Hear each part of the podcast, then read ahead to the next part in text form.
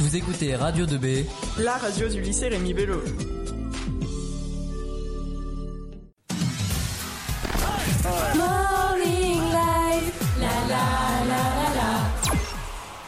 Nous sommes toujours en direct sur Radio 2B. Maintenant, prenons nos valises pour embarquer dans l'avion de la compagnie de Margot. Où vas-tu nous emmener aujourd'hui? Alors aujourd'hui, nous allons lancer cette chronique avec le même thème sur lequel nous nous étions quittés la dernière fois. Les traditions d'enfance. Et oui, on se rappelle la tradition des dents de lait en Grèce. Alors, euh, aujourd'hui, nous atterrissons en Suisse. Si je dis Pâques, vous allez sûrement avoir en tête l'image des jolis petits œufs cachés dans le jardin. Oui, tout le monde le sait, en France, les cloches déposent les œufs dans notre jardin pour qu'ensuite les enfants partent à leur recherche. Mais en Suisse, est-ce que vous savez comment ça se passe? Non. Non, pas du tout. Je m'en doutais. Alors, euh, ça se passe toujours avec des œufs, mais c'est sous forme de jeu. Chaque joueur dispose d'un œuf. Le but de ce petit jeu est d'entrechoquer les pointes des œufs entre elles. Le joueur qui gagne est celui dont l'œuf est intact, ou presque.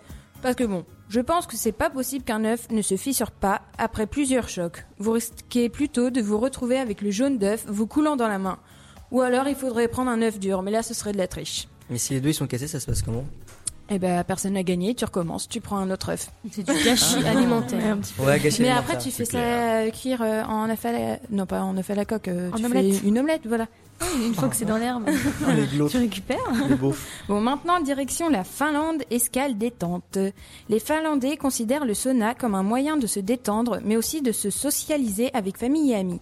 C'est pourquoi il ne faut pas s'étonner d'une invitation au sauna à la fin d'une réunion d'affaires. Énorme, non Imaginez, à chaque fin de contrôle, on nous invite à aller au sauna. Hein Ah bah, je dis Eh oui bah, tout je de vais, suite. fa- hein. je vais faire des Voilà. contrôles tout le temps là. On fait passer euh, un message à Madame Armanier et Monsieur Toumoulin Oui. tout à l'heure. Allez, pour cette toute dernière tradition et pour conclure cette chronique Tour du monde avec Margot, je tenais à faire un petit clin d'œil à notre super Mathieu du Morning. Et oui. Alors, vous avez sûrement tous entendu que Mathieu était très souvent en retard.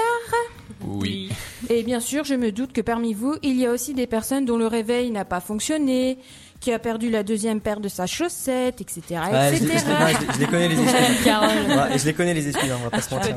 Eh ben, cette tradition, elle est pour vous. Au, Venezuela, excusez-moi, il est considéré comme impoli d'arriver à l'heure ou même en avance. La personne qui arrive en avance ou à l'heure est considérée comme impatiente ou lors d'une invitation pour un dîner trop gourmande.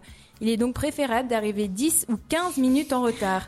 Ah bah, je- Mathieu, je, je veux la nationalité. euh, T'inquiète pas, on Je te la veux. Non mais on te réserve un billet pour le Venezuela pour lundi prochain. Ah, énorme. Merci Margot. Les rêves se font toujours attendre. Ma famille est vénézuélienne. Vénézuélienne. Ah, moi aussi, c'est sûr. Eh bien, merci à tous euh, de m'avoir suivi dans cette chronique. Et Dylan, euh, je te laisse poursuivre euh, ta petite matinée. Merci, nous avons atterri au studio de Radio DB.